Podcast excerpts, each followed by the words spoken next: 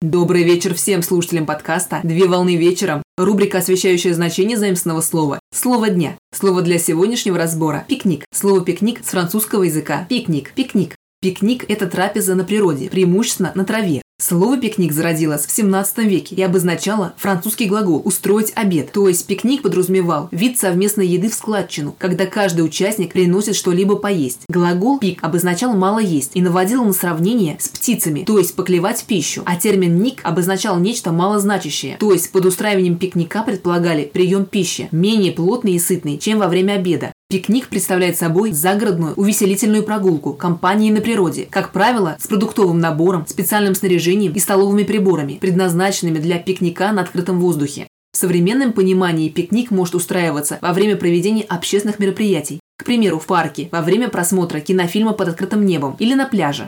На сегодня все. Доброго завершения дня. Совмещай приятное с полезным. Данный материал подготовлен на основании информации из открытых источников сети интернет с использованием интернет-словаря иностранных слов.